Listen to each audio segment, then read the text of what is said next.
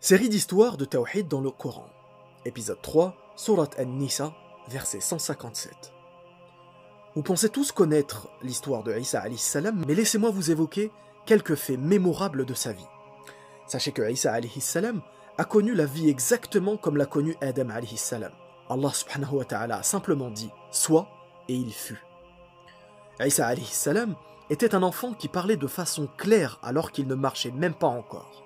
Par la permission d'Allah subhanahu wa ta'ala, il avait la capacité d'effectuer plusieurs miracles. Mais sa présence ne plaisait pas à tout le monde. Ses détracteurs décidèrent alors d'organiser sa mort en s'adressant aux dirigeants du vaste territoire où il vivait.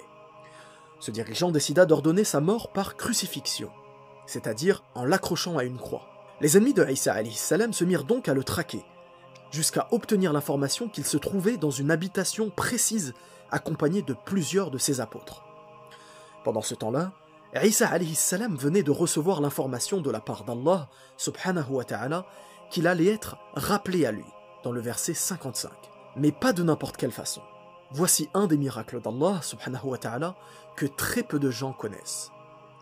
Allah subhanahu wa ta'ala a décidé d'échanger l'apparence d'un des apôtres présents en celle de Isa salam. Comment donc s'est passée cette scène unique? Imaginez, Isa traqué par ses ennemis qui s'adresse à ses apôtres en leur demandant à trois reprises qui souhaite prendre mon apparence pour être tué à ma place? Et à trois reprises, l'apôtre le plus jeune répondit Moi. À cet instant, le visage du jeune homme donna l'impression qu'il était Isa salam. Et Allah éleva au ciel le vrai Isa sans même qu'il ne meure. Les ennemis de Jésus, capturèrent le jeune apôtre en pensant avoir mis la main sur lui, et ils le crucifièrent, comme évoqué dans le verset 157.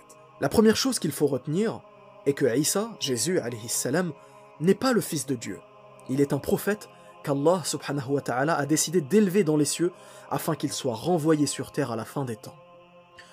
La deuxième des choses est qu'Allah subhanahu wa ta'ala est le seul par lequel les miracles sont possibles. Et ceci fait partie de ses attributs. On appelle ça l'unicité dans ses noms et attributs.